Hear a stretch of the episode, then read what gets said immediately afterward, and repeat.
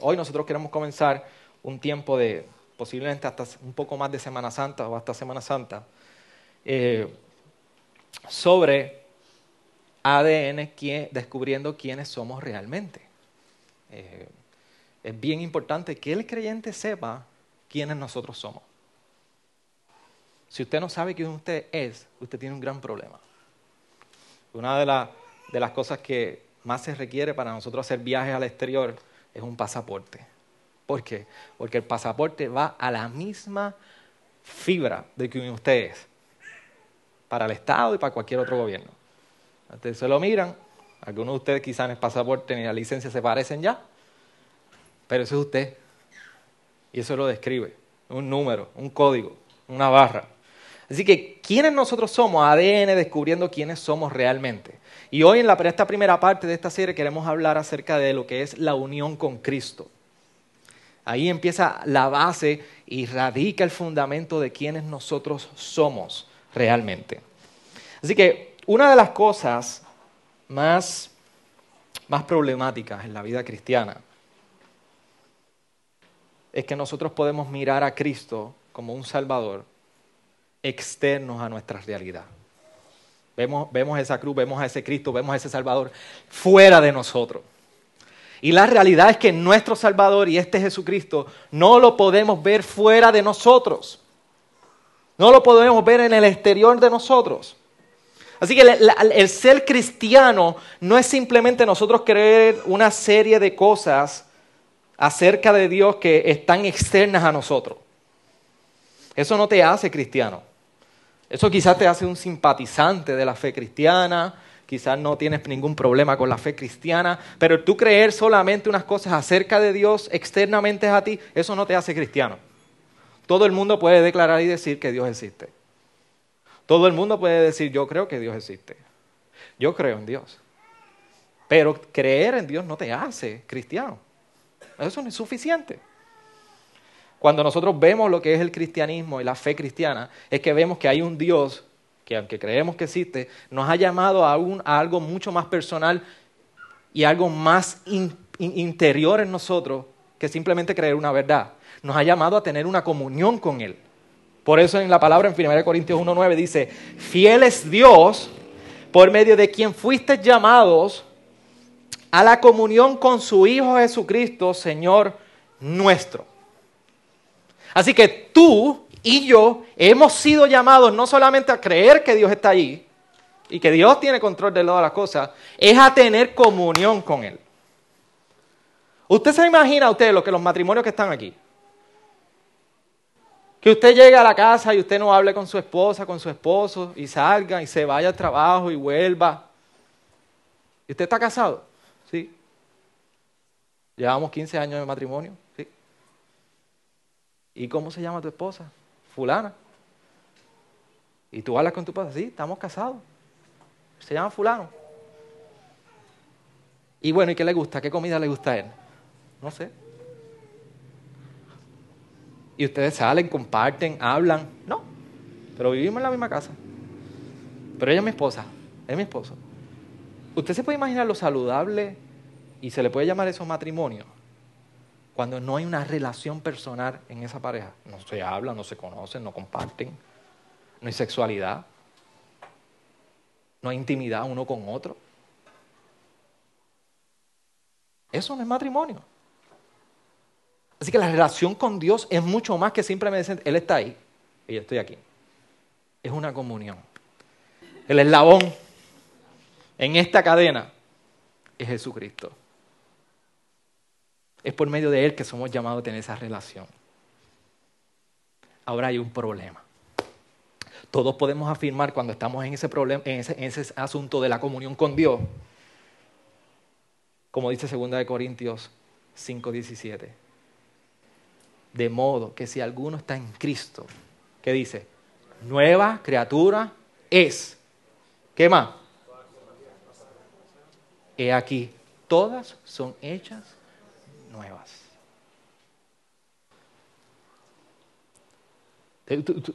¿Usted sabe lo que está diciendo ahí, Pablo?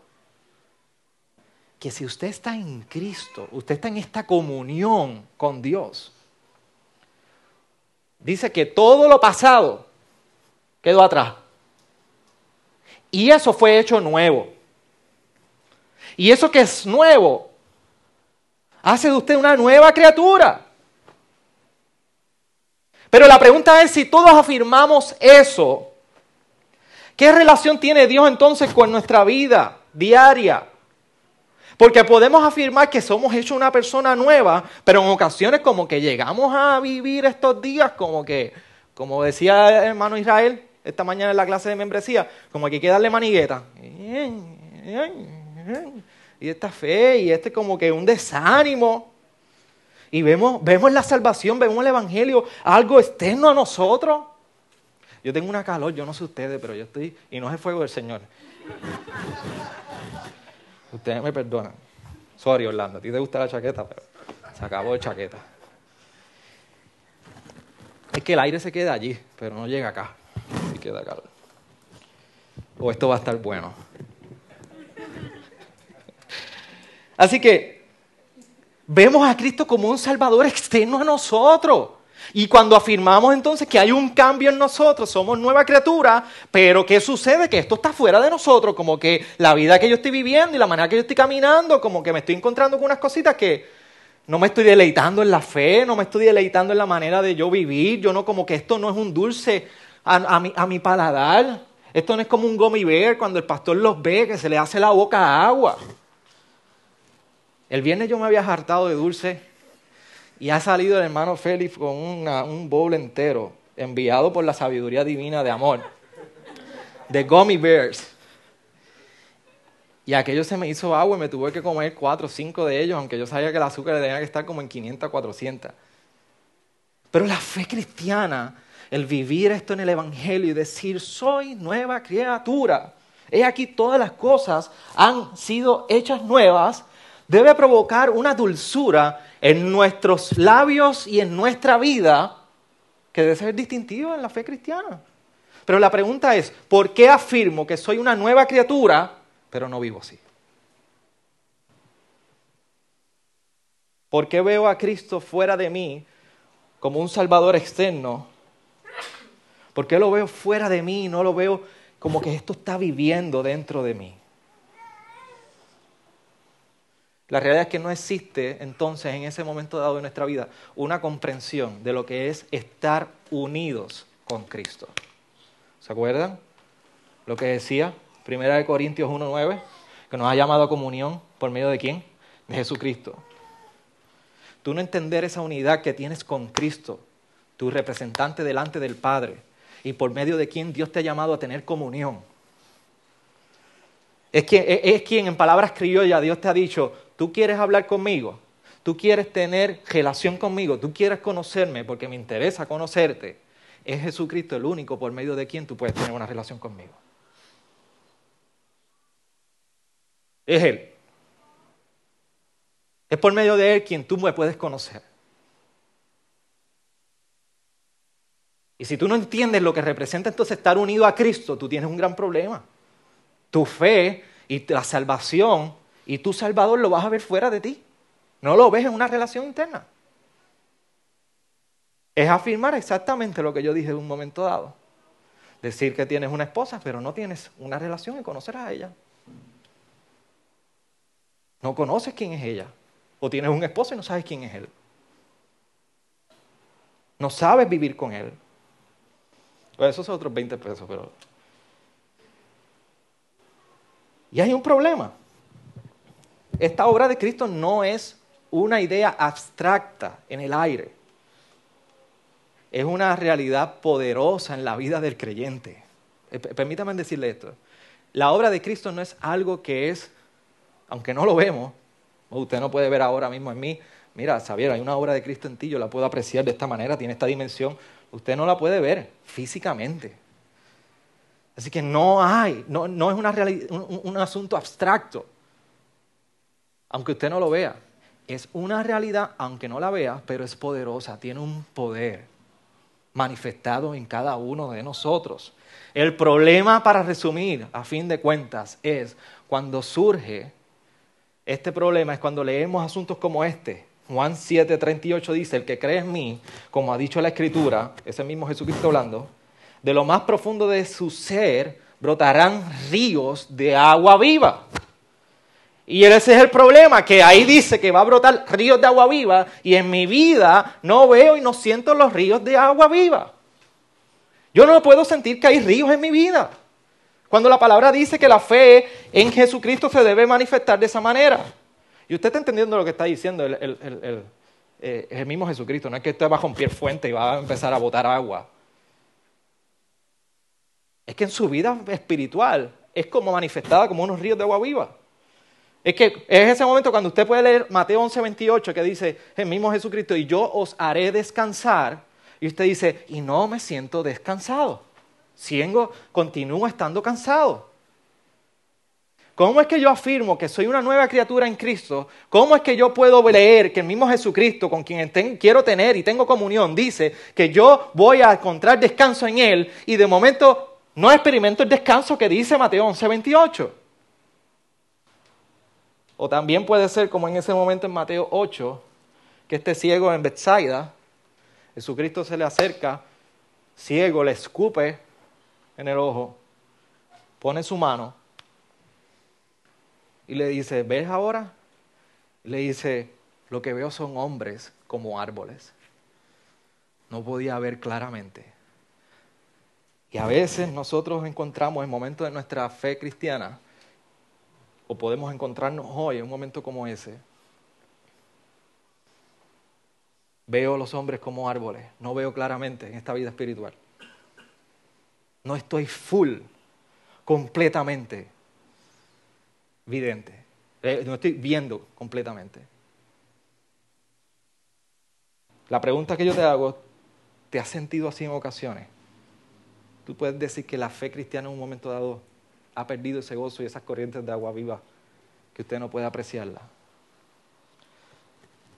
¿Te has sentido en, algunas ocasiones de una manera que tú dices, mira, la palabra habla que yo encuentro, debo encontrar descanso, pero no estoy encontrando descanso, como lo dice Mateo 11, 28. ¿Qué es lo que está sucediendo dentro de mí? ¿Qué es lo que sucede en nosotros cuando estas cosas están pasando?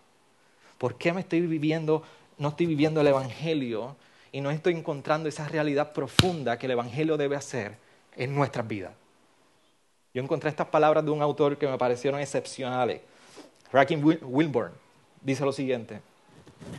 Hemos visto lo suficiente a Jesús como para arruinar nuestro deleite en el mundo, pero no lo suficiente como para contentarnos solamente con Jesús. Y lo voy a repetir. Esto es lo que nos sucede cuando nos sentimos así. Que hemos visto lo suficiente a Jesús como para arruinar nuestro deleite en el mundo, pero no lo suficiente como para contentarnos solamente con Jesús. Queremos a Jesús, pero no nos deleitamos en que Él es suficiente para nosotros. Reconocemos que hay una obra poderosa en Jesús, pero no lo reconocemos como que es lo que yo necesito para la transformación total de mi vida. Yo afirmo con mi boca, pero mi corazón no descansa plenamente en que Él obró y Él es suficiente para mí. Por eso la unión con Cristo, conocer quién es Él y cuál es nuestra unión con Él, es una realidad poderosa. Cuando tú puedes entender la unión con Cristo, tú estás entendiendo tu verdadera identidad tú puedes expresar, como decía Pablo en Filipenses 3:9, que podamos ser hallados en Él. Cuando tú puedes reconocer que eres hallado en Él, tú estás entendiendo cuál es tu verdadera identidad. De esto se trata la unión con Cristo. Y cuando nosotros hablamos de la unión con Cristo, estamos hablando de que participamos en la vida y en la muerte de Cristo. Tú y yo somos partícipes en eso. Por eso Colosenses 3.3 dice, porque habéis muerto y vuestra vida está escondida con Cristo. Y si usted se fija, hoy yo le puse el bosquejo, he compartido el bosquejo para que usted lo pueda guiar y por la noche usted se siente y lo marque, el que quiera. Y hoy el bosquejo es un poco más extenso. ¿Por qué? Porque quiero que usted salga con esta verdad plenamente detallada. Y por la noche usted se acuerde, no de su pastor, de la palabra, y de este pastorcito lo que ha tirado aquí. ¿Y qué significa Colosenses 3.3? Porque habéis muerto y vuestra vida está escondida con Jesús, con Cristo. Significa que todo el juicio del pecado que, correspondía caer sobre ti, toda esa descarga de Dios, acuérdese de algo, desde el Antiguo Testamento, usted está viendo a un Dios airado contra qué? Contra el pecado. Ese es el problema que estamos heredando desde el mismo Génesis. Adán y Eva, Adán principalmente, no cuidó el huerto, no cuidó a su esposa, y Eva comió del fruto y le dio a Adán. Y mira qué, lindo, Adán. ¿ah? No se parece en nada a nosotros hoy. La mujer que tú me diste, ella es la culpable. Y ahí heredamos un problema. En el mismo corazón del hombre del pecado. Y hay una ira de Dios contra el pecado. ¿Y qué tenía que hacer el pueblo? Tenía que ir, sacrificar animales para aplacar esa ira. ¿Y por qué? ¿Por qué Dios tenía que permitir que sacrificaran animales? Mire, no sé. Él quería que fueran animales. Gracias a Dios que no nos consumió y nos permitía sacrificar animales. ¿Usted quiere saber por qué? Porque la misericordia de Dios. Pero ¿qué sucedía? No era suficiente. El pueblo seguía fallando. El pueblo seguía sacrificando para aplacar la ira. Y Dios decidió en un momento dado, como mencionó el mismo Génesis, que un día enviaría a uno. Un cordero perfecto. Así que envió al mismo Jesucristo, al cual todos los sacrificios en el Antiguo Testamento apuntaban a un sacrificio perfecto. Vivió entre nosotros, fue perfecto, 100% humano, 100% Dios, no falló nunca y fue a la cruz. Y allí pagó el precio tuyo y mío de cada uno de ustedes. Lo pagó. Y la carga del pecado, del juicio y de la ira santa y justa de Dios que debía ir sobre nosotros y consumirnos en el infierno, se fue sobre Jesucristo. Y allí lo absorbió completamente en la cruz del Calvario. Por eso se habla de un sacrificio sustituto, porque tomó tu lugar y mi lugar. De eso se trata, que usted está escondido con Cristo. De esto se trata la unión con Jesucristo, que el juicio de nosotros fue derramado sobre Él para nosotros experimentar hoy salvación. Por eso tú no tienes que hacer nada. Físicamente tú no tienes que hacer nada para salvarte. A ti no te va a salvar el hablar bien, a ti no te va a salvar el vestirte de tal manera, eh, a ti no te va a salvar las veces que te puedes bajar por las escaleras de jodilla rezando el Padre Nuestro y no te va a salvar. ¿Usted me está entendiendo? Lo único que nos salva es la vida de Jesucristo en la cruz del Calvario. Usted pone su fe y usted cree que fue justificado por esa sangre de Jesucristo en la cruz del Calvario y usted es salvo. Eso crea una relación y una transformación poderosísima en nosotros. Ahí te comportas igual. Ahí vives distinto. Ahí hablas distinto, porque es un poder que no viene de usted, viene del mismo Evangelio. Pero no vire la tortilla, porque por más que la vire se va a quemar. Y usted sabe lo que le estoy diciendo, ¿verdad? No trate de vivir una vida que usted no la puede vivir, que la vivió solamente Jesucristo. De esto se trata la unión con Él. Por eso, en palabras resumidas, ¿qué es la unión con, con Cristo? Unión con Cristo significa que tú estás en Cristo y Cristo está en ti. No es lo mismo ni se come igual. Que usted está en Cristo y Cristo está en quién. Dígalo fuerte. ¿En quién? En mí. En mí. Yo como que funciono con calor.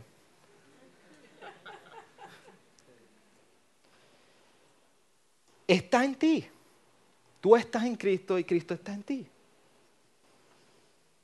Ahora la pregunta que queremos contestar no es, ¿qué significa? La primera, ¿sabe que la definición es que la unión con Cristo es que tú estás en Cristo y que Cristo está en ti? Vamos a la primera parte. ¿Qué significa que estar en Cristo? Lo primero que significa es que Cristo es nuestro representante. Es el representante de su pueblo. Lo que estoy hablando ahora mismo. Palabra resumida con una historia que usted pueda entender. Yo no lo ponga más caliente. ah. En la historia, en, el libro de Samuel, hay una historia bien conocida que es David Goliat, ¿verdad? Capítulo 17. Y allí estaban pidiendo dos representantes de un pueblo. De los filisteos, ¿quién era? Goliat.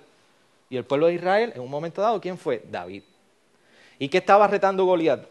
Dame uno del campo de, de Israel que me enfrente. Y si yo gano, todos ustedes me van a servir. ¿Qué estaba diciendo Goliat? Yo estoy representando a los filisteos. Y allí salió un enano valiente, un pastorcito, y dijo, yo lo objeto. Porque nadie se atrevía a asumir ese rol. Y allí fue David. Y usted conoce la historia. Cogió las tres piedras y se voló la cabeza. ¿Qué pasó ese día? ¿Qué pasó allí con el pueblo de Israel? ¿Por qué el pueblo de Israel celebró cuando David le cortó la cabeza a Goliat y se fueron detrás de los filisteos a matarlo? Porque David había obtenido la victoria por el pueblo, aunque el pueblo estaba mirando.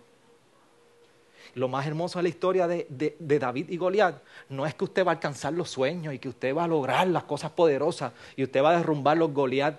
Mire, a usted Dios no lo llamó en primero de Samuel a derrotar a Goliat. Así que déjese de esa fantasía que usted no va a cortar la cabeza a Goliat. Los Goliat no existen. A usted, Dios lo llamó a poner la fe en la descendencia de David, a Jesucristo. Jesucristo venció el pecado. Jesucristo fue quien fue nuestro representante delante del pecado y de Dios. Y allí derrotó el pecado en la misma cruz del Calvario. Y su victoria es tu victoria, es mi victoria. Esa es la representación. Eso es lo que representa la historia de David y Goliat. Que apuntaba que un día llegaría uno que vencería y obtendría la victoria que tú y yo no podíamos obtener. Por eso en un momento dado en Éxodo 33, a Moisés se le ocurrió la brillante idea de decirle a Dios, ¿sabes qué Dios? Yo quiero ver tu gloria. Yo quiero verte. Y el mismo Dios le dijo, si tú me ves, Moisés, no hay nadie que pueda resistir eso, vas a morir. Pero yo voy a hacer algo contigo. En una peña, en una piedra, peña le llama la palabra en el capítulo 33, versículo 17, 18 por ahí, en una peña, yo te voy a meter ahí. Y cuando yo pase, voy a poner la mano mía y vas a poder ver mis espaldas. Y así es como único tú vas a poder ver algo de mí. Y así mismo hizo. Dios puso a Moisés en la peña, en la hendidura de aquella peña, pasó, puso su mano y Moisés pudo contemplar la gloria de Dios en las espaldas de Dios. Ahora mismo el único acceso a Dios, el único acceso que tú y yo hemos podido es Cristo. Cristo ha venido a ser la peña sobre la cual Dios nos ha puesto y nos ha dicho, no voy a descargar la ira sobre ti. Quien la absorbió es Cristo, la roca, la peña, tuya y mía. Por eso en Colosenses 3 dice, porque habéis muerto y vuestra vida está escondida en la peña en Cristo. Por eso Cristo nos representa todos aquellos que ponemos nuestra fe en Él. ¿Y cómo se relaciona entonces esto con nuestra vida? Bueno, se relaciona de diferentes maneras. Dice que, y usted tiene las citas, yo creo que se las compartí todas, si acaso usted las anota después. Varios puntos. Se relacionan que hemos sido crucificados con Cristo, como dice Gálatas 2.20. Se relacionan que hemos sido sepultados con Él, como dice Romanos 6.4 se relaciona en que hemos sido resucitados con Cristo, como dice Colosenses 3.1. Incluso Efesios 2.6 lo describe de una manera hermosa. Dice que es por medio y en Él, en Jesucristo, que se nos ha reservado, se nos ha sentado en unos lugares celestiales. Usted ve la hermosa victoria que nosotros hemos tenido en Cristo. Hemos sido crucificados con Él. Hemos sido sepultados con Él. Hemos sido resucitados con Él incluso se nos ha asignado lugares celestiales en Él. No por usted, en Él. ¿Qué más significa estar en Cristo? Significa que estamos escondidos en Él, como, como estábamos diciendo. Gálatas 2.20 está diciendo, lo voy a leer, con Cristo he sido crucificado, mira cómo Pablo lo describe, y ya no soy yo el que vive, sino que es Cristo, Cristo vive en mí. Y la vida que ahora vivo en la carne, la vivo por la fe en el Hijo de Dios, el cual me amó y se entregó a sí mismo por, por mí. Varios puntos. Estamos unidos en su muerte. No soy la persona que era antes de conocer a Jesucristo. Que mi cuerpo, aunque nosotros quisiéramos que nuestros cuerpos fueran transformados, transformados en gloria en este estado físico, que nuestros cuerpos y tu personalidad sigue siendo la misma, pero tu persona cambia. Tu cuerpo y tu personalidad son las mismas, pero tu persona, ¿quién eres? cambió por completo. Eso es lo que nos está diciendo Gálatas 2.20. Porque ahora quien no vive no es Él, es Cristo en Él. Y por último, que tú encuentras esta verdadera identidad por la fe. Cuando tú pones tu fe en Jesucristo, tú descubres esta identidad. Tú vives de conforme a esta identidad. Si no hay fe, no hay esta identidad. Y si no hay esta identidad, no hay Cristo en tu vida. Así que cuando, cuando nuestra vida está en Cristo, se ve de, Mira, mira las implicaciones que tiene que nuestra vida esté en Cristo. Significa que nuestras acciones, escúchame bien y lo estoy diciendo claramente, nuestras acciones son hechas en Cristo.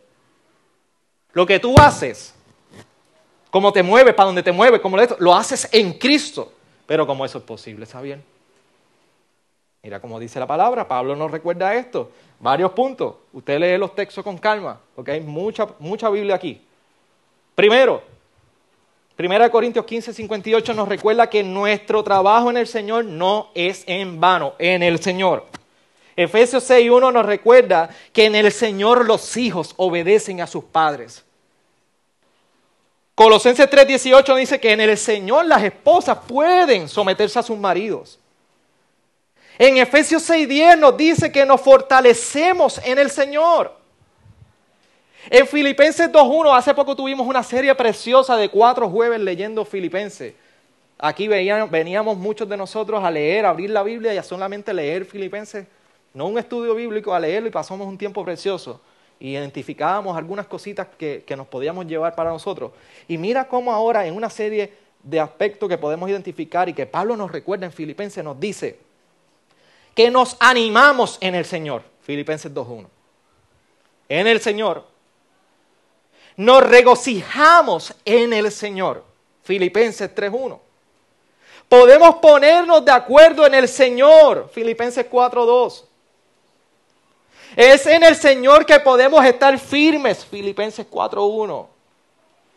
Y Pablo le recordaba a Timoteo en la segunda epístola, capítulo 3, versículo 12, que nosotros en el Señor es que podemos vivir una vida santa. Es en Él, es escondido en la peña que nosotros podemos. Como comunidad de fe, ¿qué implicación tiene el estar en Cristo? ¿Qué significa esto para la comunidad de fe? Bueno, esto es bien importante que lo entendamos porque Cristo siendo la cabeza y nosotros los cuerpos, hay una interacción y una manifestación del cuerpo entendiendo que Cristo es nuestra cabeza. Y mira, nos dice que lo primero que, que en Cristo nosotros podemos compartir los sufrimientos. 1 Corintios 12, 26. De acuerdo a Gálatas 3, 28, todas las hostilidades se pueden desaparecer en Cristo. Y dice, hablando sobre el tema del matrimonio, y el divorcio y el recasamiento, dice que esta unidad, implicación de la, de la unión con Cristo es tan fuerte en el cuerpo que lo que nos está llamando es que somos llamados a casarnos en el Señor. ¿Por qué no podemos hacer yugo desigual? Porque hay una implicación directa, fuerte, de nuestra unión con Cristo, que es manifestada en el cuerpo. Ahora lo segundo ¿Qué queremos entender? Ya entendimos qué significa estar en Cristo. Ahora necesitamos conocer la otra cara de la moneda. ¿Qué significa entonces que Cristo está en nosotros? Que Cristo está en mí. Primero significa que Jesús mora en nosotros por su Espíritu. En un momento dado en, en Juan 14, Jesús le estaba hablando a los discípulos y les estaba diciendo, mira, yo me voy a ir y yo los voy a hacer morada a todos ustedes. Y uno como que, ¿what? Esto estaba poniéndose bueno y ahora es que tú te vas. Y nos va a dejar aquí. Yo voy a irme y les voy a crear moradas a todos ustedes. Pero ¿cómo era posible que entonces Él fuera a dejar sus discípulos, todos nosotros los discípulos, nos iba a dejar? Pero lo hermoso es que en Juan 14, 18 dice, no os dejaré huérfanos, vendré a vosotros. ¿Y cómo es esto? Versículos 16 y 17 de ese mismo capítulo de Juan nos dice, y yo rogaré al Padre y el que os dará otro consolador para que esté con vosotros para siempre, para que esté con vosotros para siempre. Es decir, el Espíritu de verdad a quien el mundo no puede recibir porque ni le ve ni le conoce, pero vosotros sí le conocéis porque mora con vosotros y estará con vosotros. Él se fue a hacer preparar morada, pero nos dejó uno, el Espíritu de Dios, el consolador, nuestro ayudador, que estaría con nosotros. Acuérdense de esto, que estamos hablando qué significa Cristo en nosotros. Y estamos hablando que significa que Jesús mora en nosotros por su Espíritu, que fue quien Él dejó. Y te voy a hacer una pregunta, ¿tú crees que Cristo vive en ti? Si tú has afirmado, y eso te la contestas tú, si tú has afirmado que tú crees en el Evangelio y tú estás seguro que Cristo mora en ti,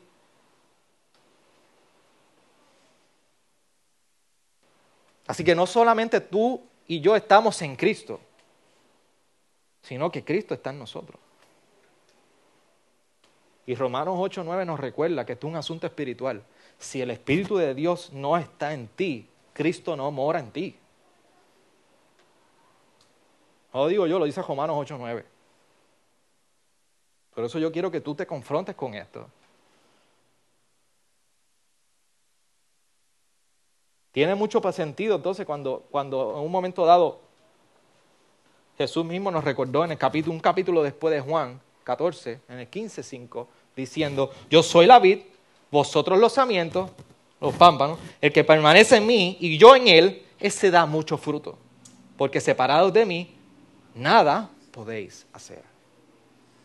Eso es lo que significa estar en Cristo y que Cristo está en nosotros.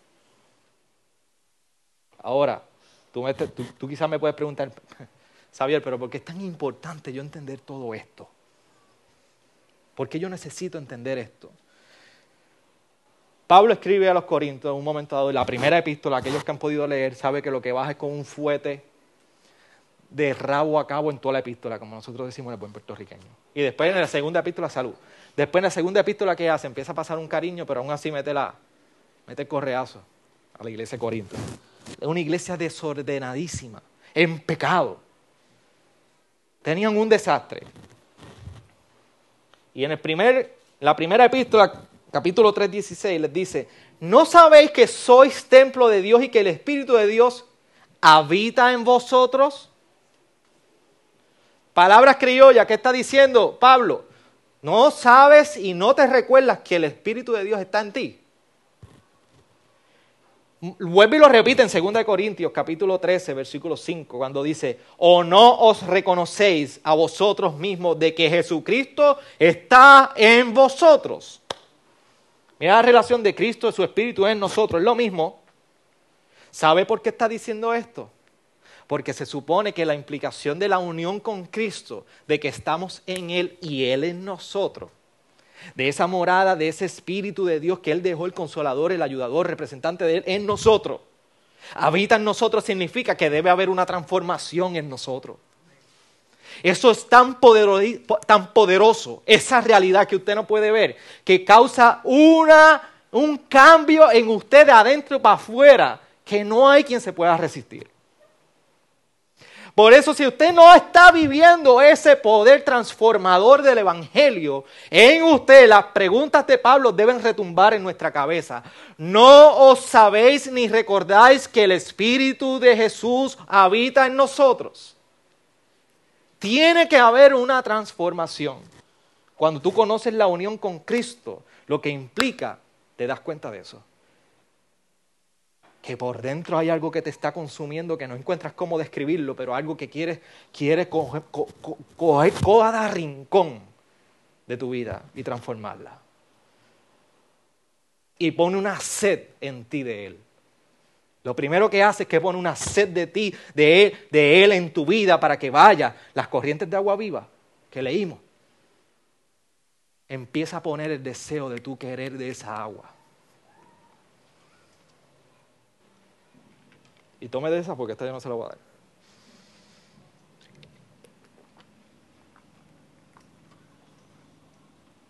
Por eso es importante conocer todo esto acerca de que Cristo mora en nosotros, porque es una realidad de un poder transformador en cada uno de los que estamos aquí.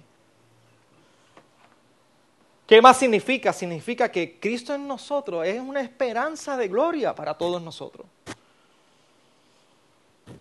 Cristo en nosotros es esa garantía por medio de su Espíritu de que tú vas a cambiar ahora y que vas a seguir cambiando. La garantía de que su Espíritu está en nosotros es esa de que vamos a cambiar. Él nos va a cambiar, Él nos va a transformar y va a poner la voluntad en ti y va a poner el peso en ti, porque hay una responsabilidad tuya y mía también. No sé si no, no piense que esto es una yola que usted se tira y se deja llevar por el río. Dios pone voluntad y responsabilidad en usted, pero Dios lo va a cambiar por su espíritu. Y lo mejor de todo es que el mismo Cristo que venció la tentación y venció la muerte es el mismo que, ve, que mora en nosotros. ¿Usted sabe lo que es eso? Usted puede entender la realidad de esto, que el mismo que venció la, la vida, la tentación en la vida y venció la muerte es el que mora en nosotros.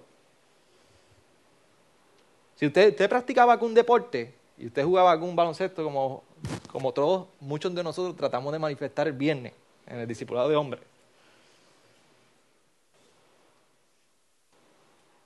Cuando, cuando más joven, usted iba un 3 para 3, un 5 para 5, ¿y con quién usted quería jugar? ¿Con los más leña? ¿Por qué no? Usted quiere ir bien equipadito. Usted quiere ir con el que usted sabe que va a meter la bola usted sabe con, el que, con el que mueve bien la bola. Y usted quiere ir a jugar baloncesto con el que se, usted sabe que tiene posibilidades de ganar. Y cuando usted está montado, usted se siente seguro. Y usted dice, yo tengo mi victoria gana. Y el viernes los varones lo, lo, lo, lo experimentaron. Con Luis, el chino y el pastor. Lo experimentaron. ¿Qué pasó ahí? Nos fuimos invistos. ¿Verdad, Luis? Qué bueno sabe, ¿verdad? Pero usted sabe lo que es que usted puede vivir esta vida de pecado, corrompida por el pecado por las cuatro esquinas, y que dentro de usted vive el que venció todo eso. ¿Usted sabe qué montaera usted tiene? Usted sabe lo que usted puede salir de estas puertas y usted puede enfrentar esa vida dura, difícil, como la Eclesiastés nos enseñaba, llena de pecado y que usted mismo tiene pecado dentro de usted. Y usted sale de aquí y como le pasó al pastor el domingo pasado, que salió de aquí levitando y la primera manoteazo que le hizo el, el, de atrás, por poco me, me consumió. Y después, jato, Señor, tienes que bregar conmigo. ¿Qué pasa? ¿Usted se cree que yo estoy en una realidad distinta de usted? Yo estoy igual. Pero usted sabe lo que es salir ahí, usted decir, Cristo mora en mí. En esta lucha que yo tengo difícil, Cristo mora en mí. Tú, puedes estar seguro de que y consciente de que nunca más tienes que enfrentar las, la dureza y el pecado de esta vida solo. Tú lo puedes entender, porque de eso se trata la unión con Cristo. Que nuestro Salvador no es una realidad externa a nosotros. Salvador vive en nosotros, mora en nosotros, nos empodera, nos reconforta, nos anima, nos alienta, nos convence de pecado, nos dirige. Si usted no cree eso y usted no vive eso, Houston, we have a problem. Por eso Pablo, cuando Pablo hablaba y oraba, y si usted quiere ver y usted piensa que las introducciones a las epístolas de Pablo son aburridas, lea las oraciones para que usted pueda comprender muchas cosas. Por eso Pablo, cuando está orando en el capítulo 1 de Efesios, mira cómo dice. Y esto es para nosotros. Esa oración es para nosotros. Dice, mi oración es, capítulo 1, versículo 18 al 19, mi oración es que los ojos de vuestro corazón sean iluminados para que sepáis cuál es la esperanza de su llamamiento. ¿Cuáles son las riquezas de la gloria de, de, su herencia en los santos? ¿Y cuál es la extraordinaria grandeza de su poder para con nosotros los que creemos, conforme a la eficacia de la fuerza de su poder? ¿Qué está diciendo? Yo oro, mis santos, yo estoy orando para que todos ustedes, el corazón duro, ciego por los problemas de la vida, Dios les pueda poner un foco en ellos por medio de su palabra, iluminar la realidad y que ustedes puedan mirar y descubrir cuál es la esperanza que Dios les ha dado a ustedes y que los ha llamado. Dios te ha llamado una esperanza. Usted sabe lo que usted tenga una deuda de dos mil pesos y de momento ustedes lo llamen y le digan, ¿sabes qué? te tenemos 2.500 dólares para ti de regalo. ¿Eso usted le da esperanza? No sé usted, pero a mí sí para pagar la deuda. ¿Usted sabe lo que es que usted sepa que usted tiene una reserva que usted no sabía y está ahí para usted usarla? Nos está diciendo, hay una esperanza. ¿Cómo? Y por si acaso, no es dinero. Es una esperanza. Te está llamando una esperanza. Te está llamando algo bueno. Y te está diciendo para que sepa cuáles las riquezas que tú has heredado, que todos los santos han heredado. O sea, hay un problema, que nuestro corazón puede estar tan oscuro y tan ciego que en ocasiones no vamos a poder apreciar cómo Dios nos ha dado una esperanza y nos ha llamado a ella, cómo en Él encontramos una riqueza e incluso no vamos a poder comprender cuán grande es el poder de Él incluso para nosotros vencer en esta vida. Y es un poder tan extravagante, tan extraordinario, que Pablo está pidiendo que nosotros podamos creer en ello. Y dice que esto es, conforme a la eficacia de la fuerza de su poder. Hay un poder por sentado en él. Esta es la oración de Pablo. Que sea nuestra oración hoy, ante esta verdad. Entonces la pregunta que nos podemos hacer es, ¿Cuál es la vida a la que Cristo nos ha llamado a vivir entonces, dentro de toda esta realidad? Porque tú y yo podemos afirmar, 2 Corintios 5, 17, somos nuevas criaturas, todas las cosas viejas quedaron en atrás, he aquí son todas hechas nuevas. Pero ¿qué sucede cuando entonces enfrentamos nuestra propia incapacidad de ser transformados? ¿Qué, sucede cuando te das cuenta que luchas y luchas y luchas y no hay cambio? Cuando tú luchas por tu propia fuerza y te das cuenta que no cambias. ¿Qué sucede cuando te encuentras con esta gran realidad?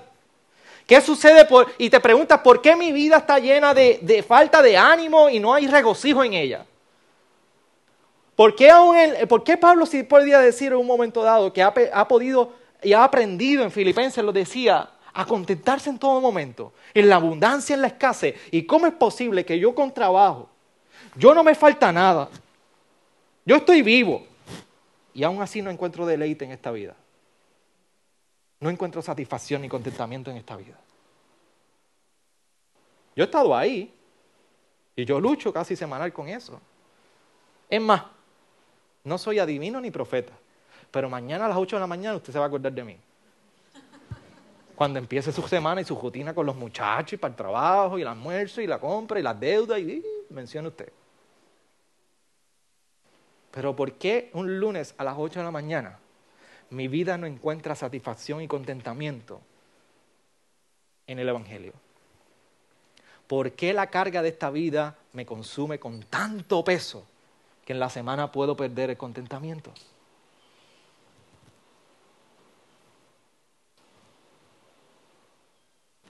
La contestación y la respuesta es porque tú has decidido vivir tu vida a tu propia cuenta. Has, decidido en ese momento descansar y vivir en tu propia justicia. Has decidido vivirla solo. Y Cristo se quedó aparte. Eso es resumido. Si te puedes llevar algo del sermón, llévate eso. Esos días decidiste vivir y te olvidaste que no estás solo. Decidiste vivirlo solo. La pregunta es, ¿cómo entonces este entendimiento de la unión con Cristo me ayuda a mí en el desánimo, en la falta de contentamiento, cuando la pornografía viene a ser una tentación en mi vida como varón, cuando la lujuria viene a ser una tentación en mí, cuando las actitudes, cuando hay un ciclo de pecado que viene a ser tentación en mí? ¿Qué relación tiene la unión de Cristo en, en todo esto? ¿Qué relación tiene que estoy en Cristo y Cristo está en mí dentro de toda esta corrupción de pecado? Que trata de consumirnos. Dos cosas que se resumen en una. Tú no estás solo. Tú no estás solo. En tus luchas, en el pecado, tú no estás solo. Lo primero que te debe enseñar que tú estás en Cristo es que ante la tentación tú puedes decir, yo estoy en Cristo, yo no soy así. Yo no soy lo que la tentación quiere que yo sea. Mi identidad está en Cristo. Y te puedes recordar en ese momento que la obra de Cristo te ha liberado del castigo de ese pecado. Y tú en vez de huir de Dios a causa del pecado, tú puedes ir a Dios. Eso es lo que significa que Cristo, que estás en Cristo. Que el día que tú has fallado y tu vida miserable de pecado, Haces conciencia de ella. Ese no es el día de correr en dirección opuesta a Dios. Ese es el día de que tú corras a Dios y tú puedas vivir Colosenses 3:3. Que tu vida está escondida en Él y puedes encontrar refugio en Él. Tú no estás solo porque Cristo estás en Cristo y tú no estás solo porque Cristo está en ti. En primera de Juan 4:4 nos recuerda que fue en Cristo que se ha vencido todo el mundo. Esa es la victoria. Así que no hay amenaza en esta vida. No hay amenaza en esta vida que sea más poderosa que el saber que Cristo mora en ti. No hay una amenaza más poderosa que esa. No hay quien pueda enfrentar a este Cristo que está en ti. Cuando Cristo está en ti, en tiempos como este, tú te puedes recordar de que tú has sido liberado del poder del pecado. Porque Cristo mora en ti. Ese día tú puedes luchar con el pecado y tú puedes decir, he obtenido la victoria. Tú puedes recurrir a la fortaleza de Cristo porque Cristo está en ti fortaleciéndote. Por eso cuando la tentación llegue, tú puedes decir, Cristo está en mí y yo estoy en Cristo. Por eso en el momento de clamor y de ayuda tú puedes decir, ayúdame a ser la persona que soy en ti por tu gracia. Ayúdame a ser la persona que soy en ti por tu gracia. Esa puede ser tu oración en momentos como ese. Ayúdame a ser la persona que soy en ti por tu gracia. Lo más hermoso cuando el mismo Jesucristo hablando de lo que representa a nosotros estar unidos a Él. Y mencionaba y decía, yo soy la vid y vosotros los pámpanos. Y que fuera de Él nada tú y yo podríamos hacer. Cuando Jesús está mencionando todo eso, más adelante nos dice, estas cosas os he hablado para que mi, gozo esté en vosotros y vuestro gozo sea perfecto. Cuando la realidad de la unión con Cristo está viva y manifestada en ti, ante la tentación, ante la dificultad, tú ese día puedes estar gozoso, porque ese día has entendido que el gozo, el gozo de Él está en ti y que aún en lo difícil de la vida, como tú estás en Cristo y Cristo está en ti, ese gozo y ese deleite en el Evangelio se va perfeccionando porque Él ha morado en nosotros. De eso se trata el verdadera, verdadera identidad del creyente. de entender que tú y yo estamos unidos a Cristo, porque estás en Él y, está, y Él está en ti. Que esta sea una verdad que tú y yo podamos anhelar, orar y vivir todos los días. Inclina tu rostro.